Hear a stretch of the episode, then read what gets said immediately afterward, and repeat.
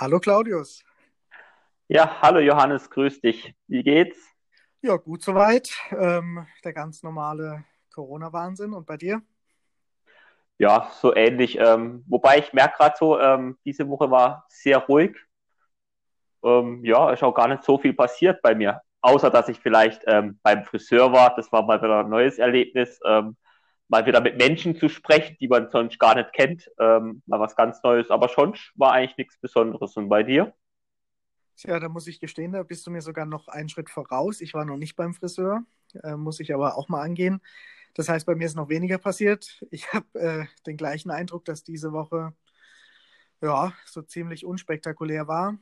Ähm, paar Regeltermine, Videokonferenzen, aber jetzt überhaupt nichts, wo ich sagen würde, das ist jetzt die Woche Neues geschehen oder Aufregendes geschehen. Ich kann tatsächlich nicht wirklich was berichten. Ne?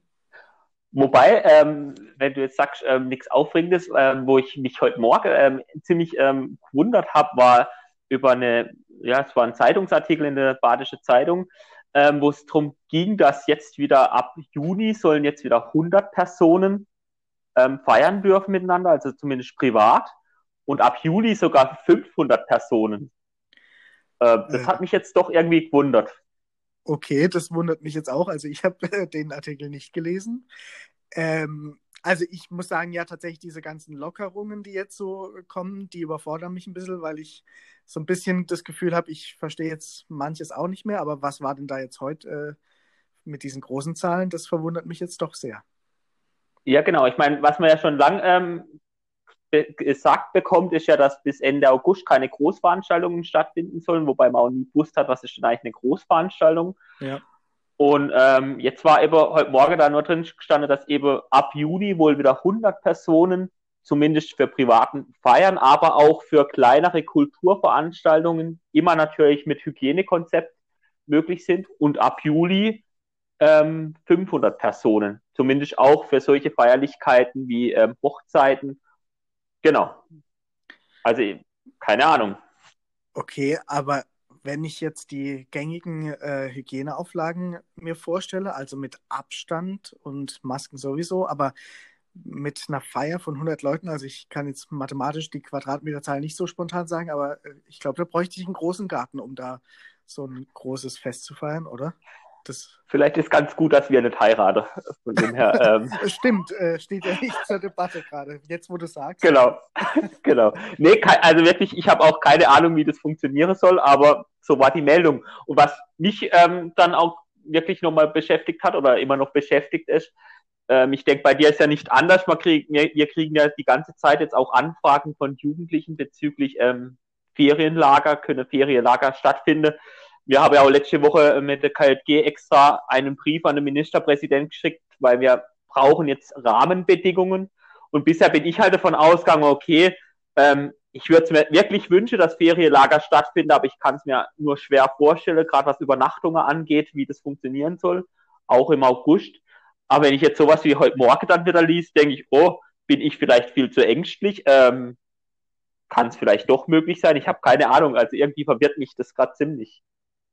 Ja, also es verwirrt mich, es macht mir auch irgendwie ein bisschen Sorgen und ich habe auch so das Gefühl, da eher jetzt vorsichtig äh, dran zu gehen. Die Frage, ob man da jetzt zu ängstlich geworden ist, ist schon berechtigt, aber ich habe irgendwie so schon ein bisschen die Sorge, das kann ja jetzt nicht von einem Tag auf den anderen plötzlich wieder alles gut sein, dass das Ganze ja trotzdem ziemlich mit äh, Vorsicht angegangen werden muss, sonst haben wir ja das gleiche Theater mit Lockdown in ein paar Wochen oder Monaten wieder. Also ich merke auch, es kommen viele Anfragen im Blick auf Lager und so. Und ich tue mir auch schwer, da so richtig was zu sagen, weil ich eben auch das Gefühl habe, von oben sozusagen kommt nichts Klares. Also weder von äh, Bund und Land im Blick auf äh, so Sachen wie Ferienlager, als auch von der Kirche hätte ich mir da viel früher und viel klarer schon irgendwas gewünscht. Ich kann natürlich verstehen, dass man hoffen will und so, aber ich weiß nicht, was mittlerweile der bessere Weg ist, dass Klarheit herrscht oder dass man weiter hofft und so. Aber wie du sagst, also wie ein Lager, so wie wir das kennen, stattfinden soll, wenn man äh, Abstand halten muss, wenn man alle möglichen Auflagen erfüllen muss, ob das dann noch den Flair hat, den Geist hat von einem Lager, ob das noch Spaß macht überhaupt und ob das gerade für Kinder, Jugendliche zumutbar ist, Also da ist ja auch die Frage, wer trägt die Verantwortung, wenn dann doch irgendwas passiert oder doch irgendwas da ausbricht. Äh, kann und will man das als Leiter oder als Verantwortlicher dann irgendwie so alles eingehen? Also schon krass. Genau, gebe ich dir vollkommen recht. Und, und vor allem, ich merke gerade, wenn ich so an meine Jugendliche denke oder an die Jugendliche bei uns hier in Freiburg denke, die sind alle wahnsinnig motiviert und ähm, die habe im Moment auch wirklich die Motivation und sage, jetzt gucken wir mal, wo es hingeht. Wir können uns vielleicht auch vorstellen, dann alternative Angebote machen und ich merke, ja, auch dahin würde ich sie gern ähm, gut unterstützen und würde sagen, hey, wenn ihr die Motivation habt, dann macht es, dann überlegt euch, vielleicht kann das Lager ja auch in einer anderen Form zu Hause stattfinden. Ähm, wir sind da ja auch gerade mit einer Arbeitsgruppe dran, auch ähm, eine Handreichung auszuarbeiten für die Jugendliche, wo ich hoffe, dass die auch bald rauskommt. Ähm, das sind alles so Dinge, wo, glaube ich, jetzt auch, auch wichtig sind, weil wenn halt gar keine Rahmenbedingungen klar sind, also auch wenn jetzt die Landesregierung noch lange auf sich warten lässt mit Rahmenbedingungen, dann habe ich einfach auch Angst, dass die Motivation bei den Jugendlichen ähm, flöten geht, beziehungsweise ja, dass ich sage, was soll man denn auch tun?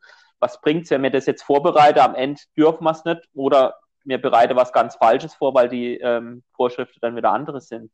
Da würde ich mir wirklich jetzt dann auch mal langsam was wünschen, wo man mitarbeiten kann.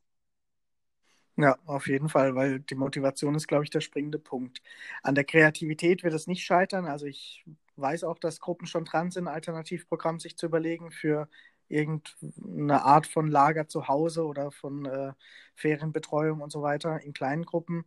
Also ich glaube, da ist ganz viel Potenzial bei unseren Jugendgruppen. Da mache ich mir weniger Sorgen, aber tatsächlich, wie du sagst, ob ich dann noch motiviert bin, wenn das Ganze jetzt so sich über Wochen und Monate hinzieht und immer nur ein Rumgeeier ist und ich gefühlt von niemandem eine Aussage kriege, von niemandem Hilfe kriege, sozusagen, das ist ja dann vielleicht irgendwann der Punkt, wo ich dann sage, gut, dann habe ich auch keinen Bock mehr. Das wäre total schade, weil da haben dann die Leiter nichts davon, die Kids nichts davon, die Eltern nichts davon. Ähm, und vor allem der Punkt Motivation ist ja auch wichtig, weil auf einem Lager machen die Leiter ja nicht nur für die Kinder das Programm, sondern es geht ja auch darum, dass die Leiter untereinander auch viel Spaß dabei haben. Und das muss man, glaube ich, dann auch irgendwie gucken, wie können die Leiter für sich da auch einen guten Weg finden, dass sie nicht nur ein Angebot machen, wo halt äh, Kinderbetreuung stattfindet, sondern wo sie eben auch irgendwie selber Spaß dabei haben und selber noch einen Mehrwert rausziehen.